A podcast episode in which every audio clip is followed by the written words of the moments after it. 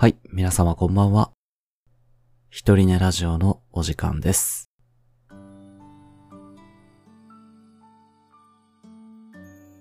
このラジオは、私ゆっきんが一人寝の寂しさを紛らわすために、一人寝の皆様へ向けて一人語りを行う、一人ぼっちの寂しいラジオです。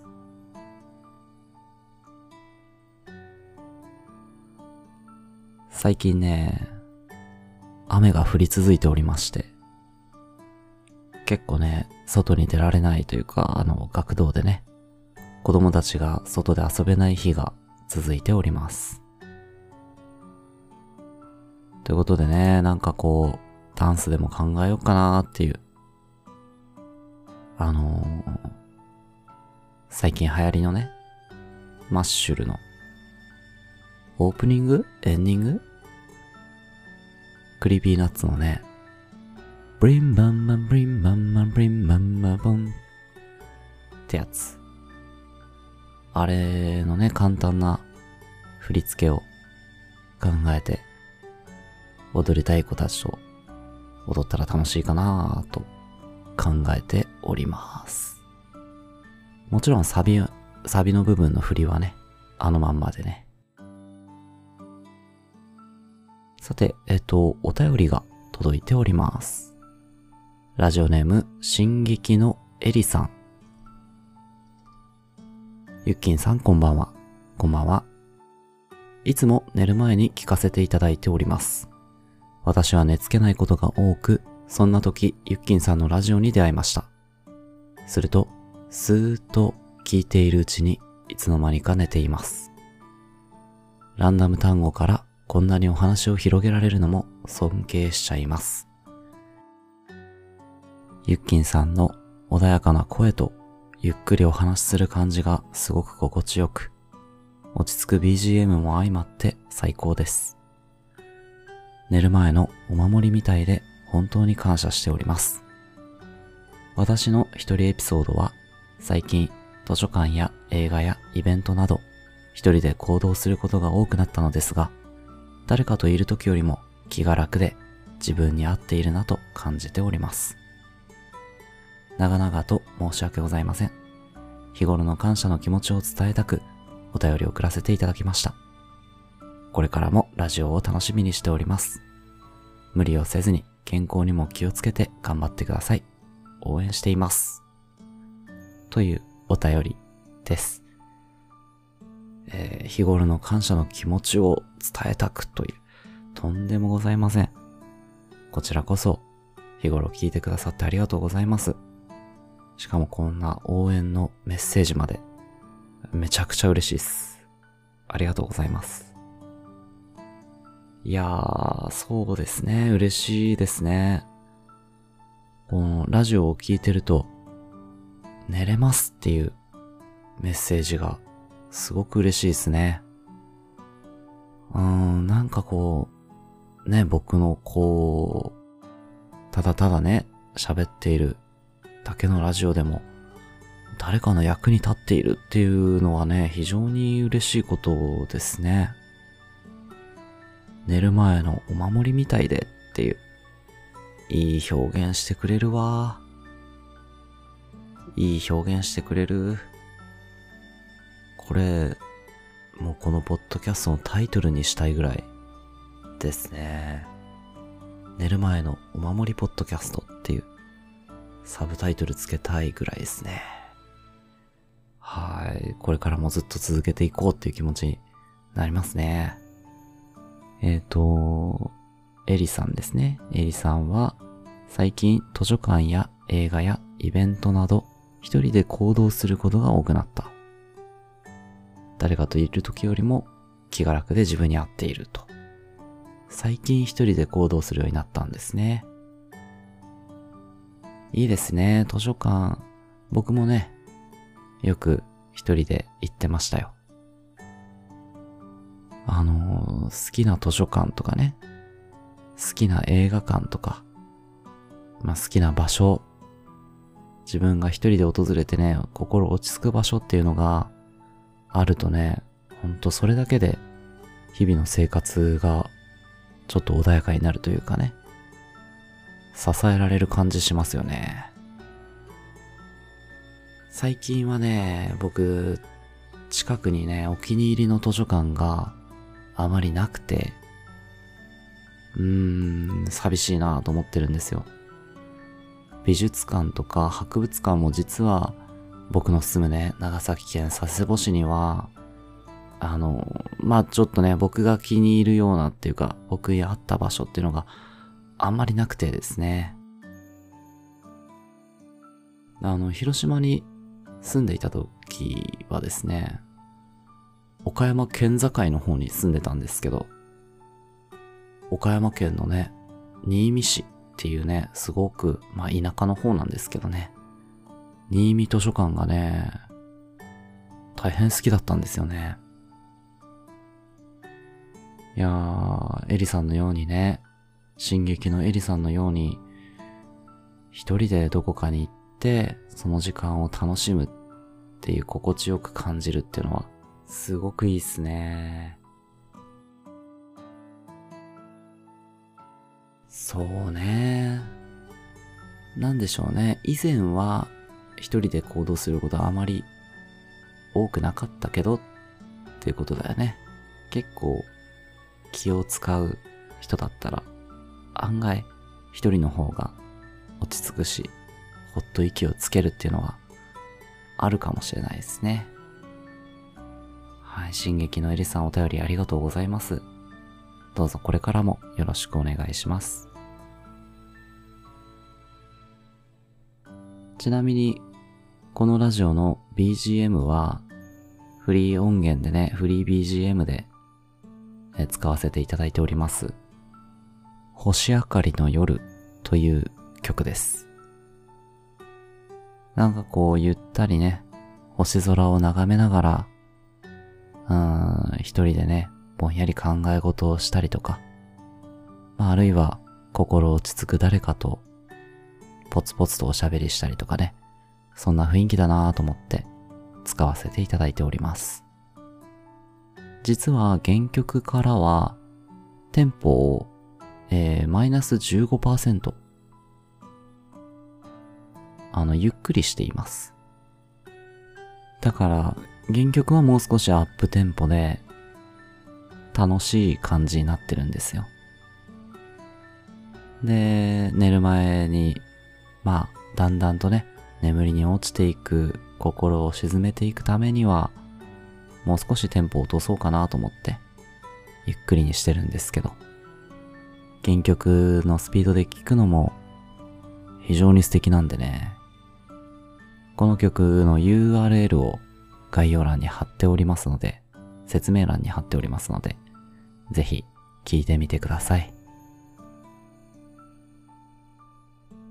さあ、それでは、本日もランダム単語に従って、毒にも薬にもならないお話をつらつらと喋っていきましょう。本日のランダム単語は、ポポン。滑り台。大雨。部屋。おー、なんか、あれですね。大雨出てきましたね。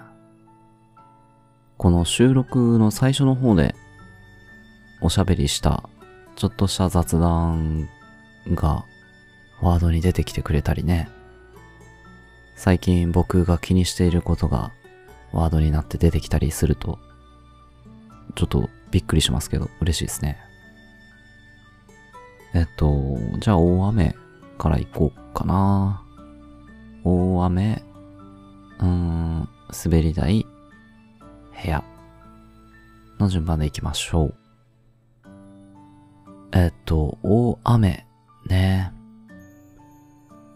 えっと、以前にえー、インドネシアのパナさんがお便りをくださって、雨は好きですか？私は好きです。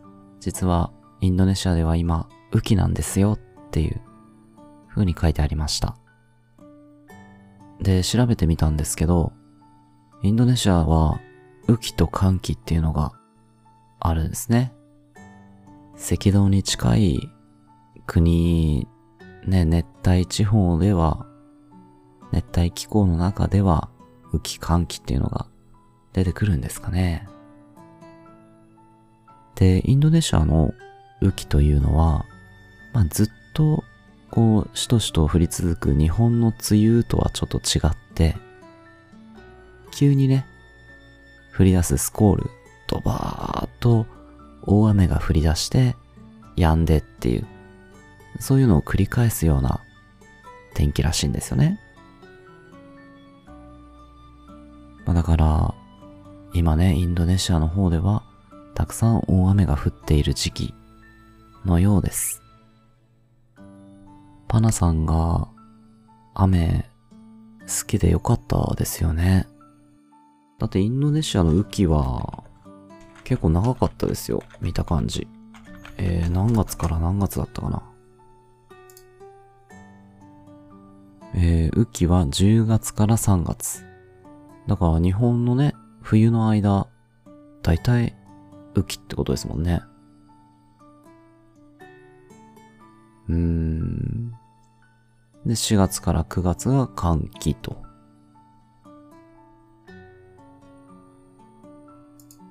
いうことなんだってね。えっ、ー、と、あ、でもこのページでは雨季は11月から4月って書いてあるね。他のアジア諸国のスコールとは異なり、インドネシアでは数日間にわたって雨が降り続くことがあります。雨のピークは1月下旬から2月上旬。この時期には各地で洪水が起こります。あら、そうだったんだ。じゃあ今ピークを抜けたぐらいか。うーん。そうなんですね。インドネシアの雨か。どういう感じなんでしょうね。寒気よりも少しだけ気温が低くなるため、寒気よりも過ごしやすいと。おお、また果物が豊富な季節なので、日本では見かけないトロピカルフルーツを格安で楽しむことができます。そうなんだ。いいですね。雨季は雨季でね、結構こう、楽しんでいる部分もあるんですかね。平均気温がそれでも25度とかっていうことですからね。うーん、本当でも日本の梅雨ぐらいの感じかな。半袖だったらちょっと肌寒く感じる時もあるかもっていうことか。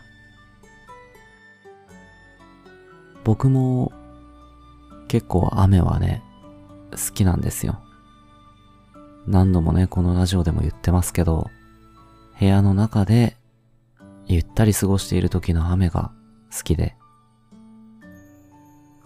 雨が降っている音とかもね、結構落ち着くなぁと思います。僕も眠れない夜とかにね、雨音だけスマホから流して、それ音を聞きながら眠りについたりとかね、してましたね。あと、YouTube で雨の街中を散歩するカメラみたいな動画があって、僕が見たのは日本の街中をね、散歩してたんですよね。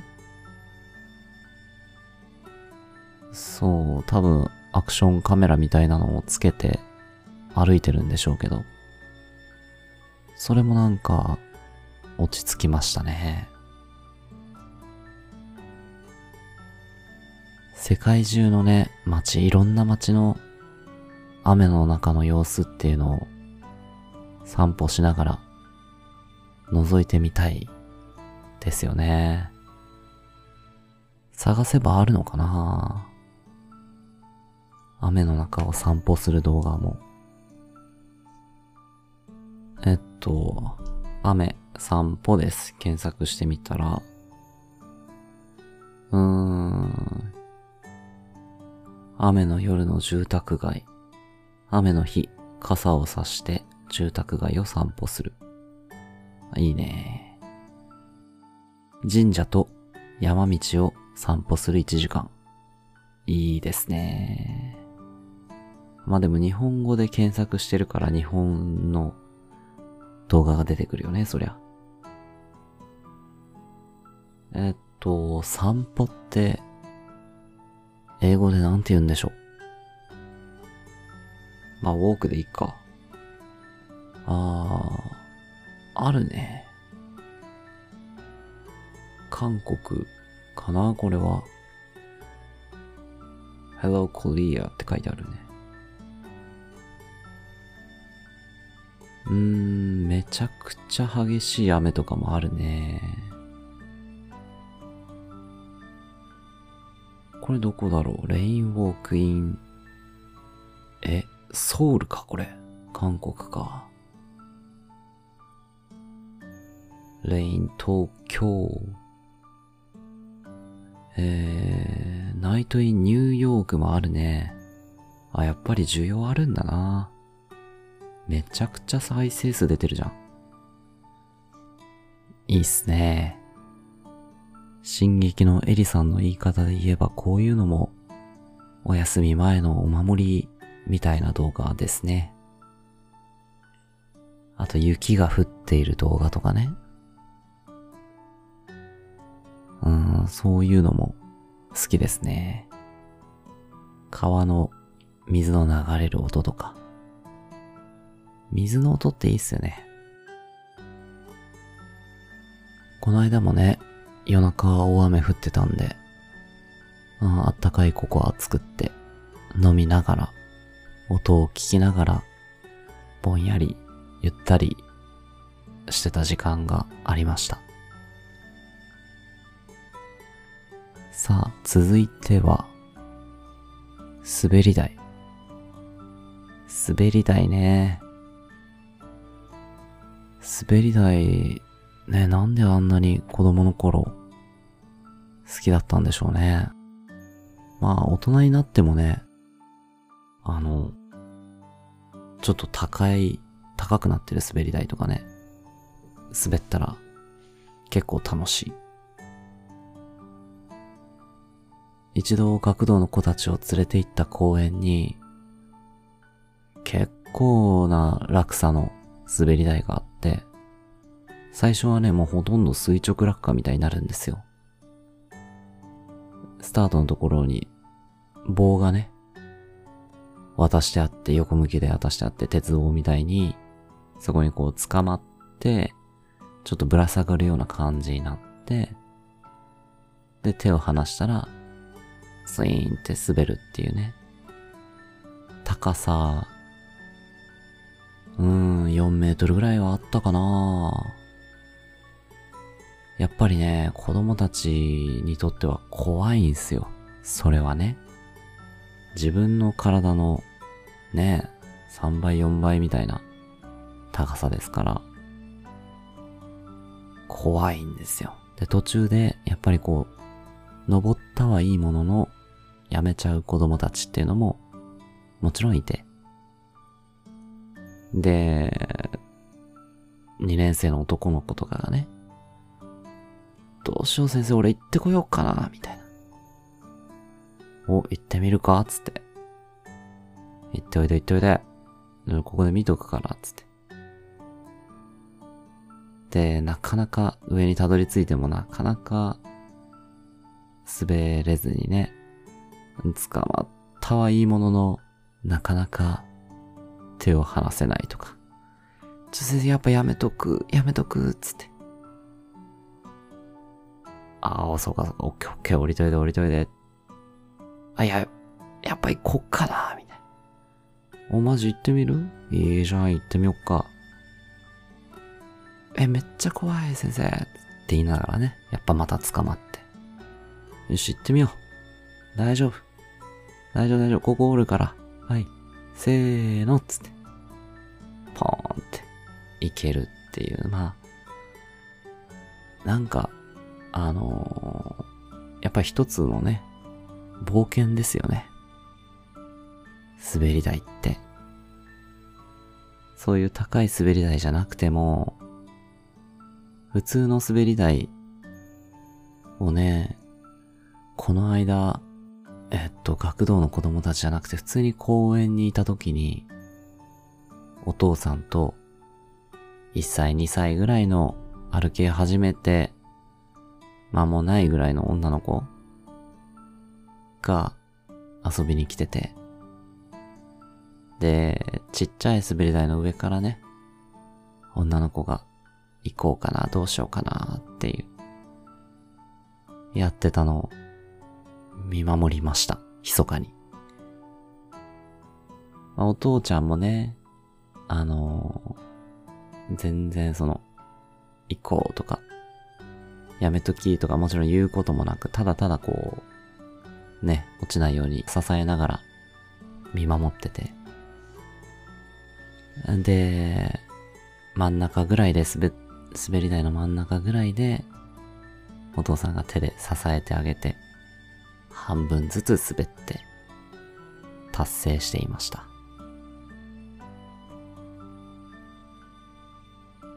うん、僕自身がね、初めて滑り台を滑った時ってのは残念ながら覚えてないけども、やっぱりそういうちょっとした恐怖と勇気みたいなあったのかもしれないですね。あの、実家にね、まあ、うちにね、象の形の滑り台、幼児用の滑り台があって、まあ僕が子供の時とかね、僕の兄貴たちとかも使ってたんですよ。結構ね、その感触が好きでね、なんかちょっとこう、ザラザラっとした感じだけど滑るっていう。今でもね、その感触は覚えてますね。どんなだったか。今は確かその滑り台は、えっと、兄家族のところに行ってるのかな？熊本かな？多分。僕の甥っ子が使ってることと思います。小学生になってからは、もっぱら、滑り台逆走して遊んでましたね。あの、坂道をいかに手を使わずに登りきれるか、みたいなね、ことをやってました。いやー、だからね、そういうことやってたから、まあ実は学童の子供たちもね、そうやって遊びたがるんですよ。うん。でも立場上止めなきゃいけないっていう。そういう遊び方は危ないからやめときって言わないといけないっていうね、ジレンマがあります。全然、あのー、まあ、確かに危険で言えば危険なんでしょうけどね。個人的にはまあ、大丈夫でしょう、と。うん、思わないではないですね。そばで見てれば別にいいんじゃないのとは思うんだけども、しょうがないですね。集団の中で。他の小さい子とかが真似してもいけないし、たくさんいたらぶつかっちゃうこともあるし、他の職員さんたちがいつもしっかりそばで見れるわけでもないし、ちょっとでもリスクあるからやめときっていう方がいいっていうことですね。さあ、えーと、続いて参りましょうか。部屋。また、ちょっとざっくりしたやつ来ましたね。部屋。でもね、ちょうど、えっと、ちょっと前にね、友人が素敵な本を紹介してくれたんですよ。うーんと、なんだったかねえっ、ー、と、ちょっとメッセージを遡って探してきました。井田千秋さんというイラストレーター漫画家さんが書いた本で、家が好きな人という。と、これは後書きの一部かな。ちょっと読んでみましょう。不動産屋のチラシの間取り図に家具を書き入れて遊ぶ子供でした。オタク訪問やリフォーム番組を夢中で見ていました。空想の間取りに家具を配置してそこで過ごす人をイメージする。大人になってこうした絵を描いているのは幼い頃の遊びの延長のように感じています。主人公、笹さんの生活を導入に、5つの家を想像しながら形にしていく作業は、四苦八苦しながらもとても楽しい時間でした。今回描いた5軒の住人は自分の家が好きで、そこに流れる時間が好きで、そこで過ごす自分もきっと好きな人たちです。ということがね、後書きに書いてあるんですね。まあ、これ、この部分を抜粋して写真に撮って、紹介としてね、送ってくれる、この友人もすごい、すごいなと思うんですけど、センスあるわ。紹介の仕方が。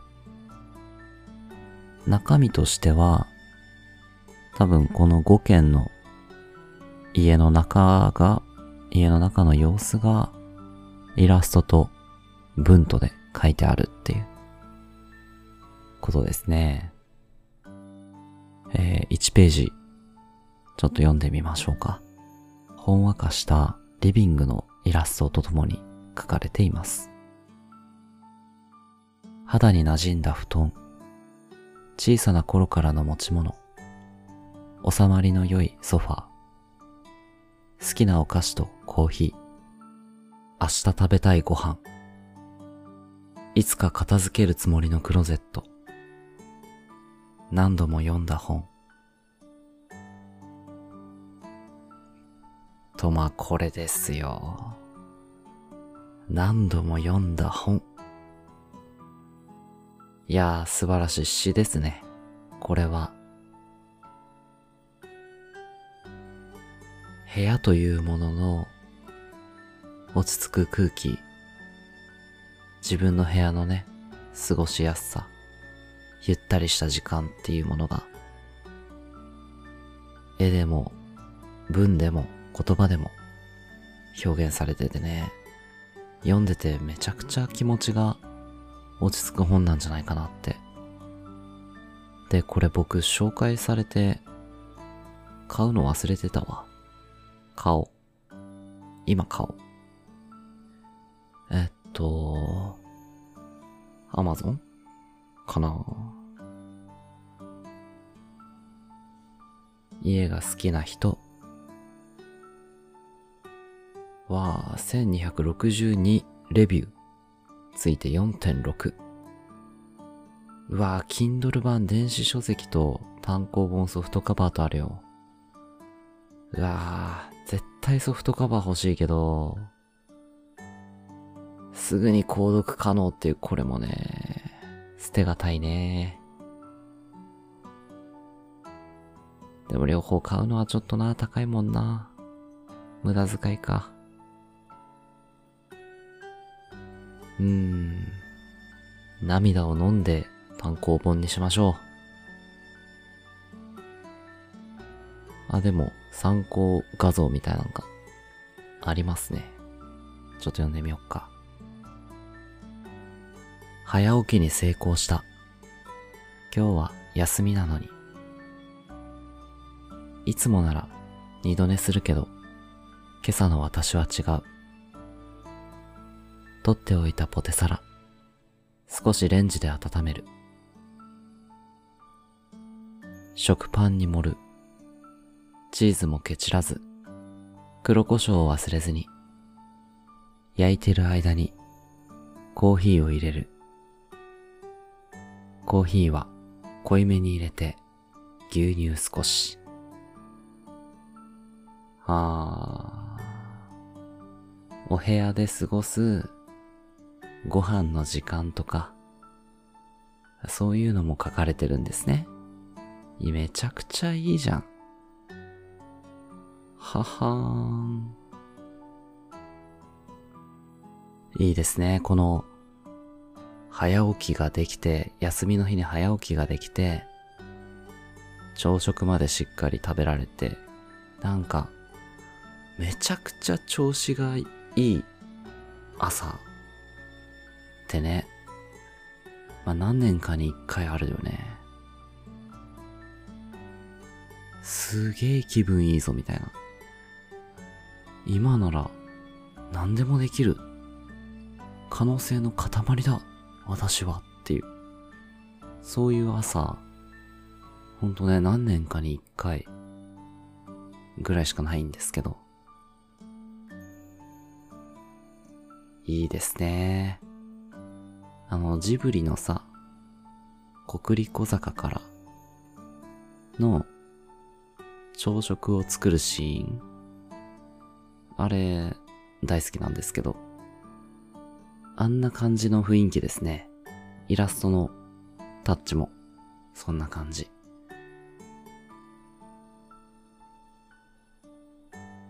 いや、だからね、僕もね、自分の部屋というものを、もっともっと自分にとって心地よくしていけると思うんですよね。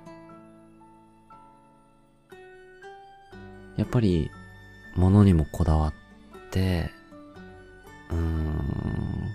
リラックスできる空間、時間というものをね、もっと作っていくべきかもしれないな。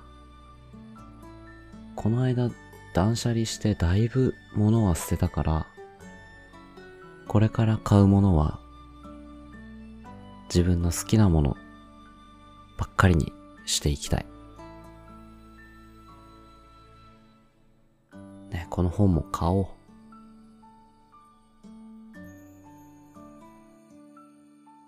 よし。注文完了。いつ届くかな？プライム対象だったから、えー、っと、25日。え？明日届くかも？本当に？すごいな。いやまあ、多分、近くのツタヤとかにも置いてあるんでしょうね。すごく人気だし。ちょっとね、この本を参考に、もう少し部屋作り頑張って、お気に入りの者たちに囲まれて、落ち着く部屋の中で、ゆったりした時間を過ごしながら、外は雨が降っていて、ね、部屋の中には滑り台も置いちゃって、子供用のね。で、その滑り台に腰掛けて、温かい飲み物を飲みつつ、雨を眺めると。そんな時間を過ごしたいと思います。さあ、それじゃあ本日はこんなところですかね。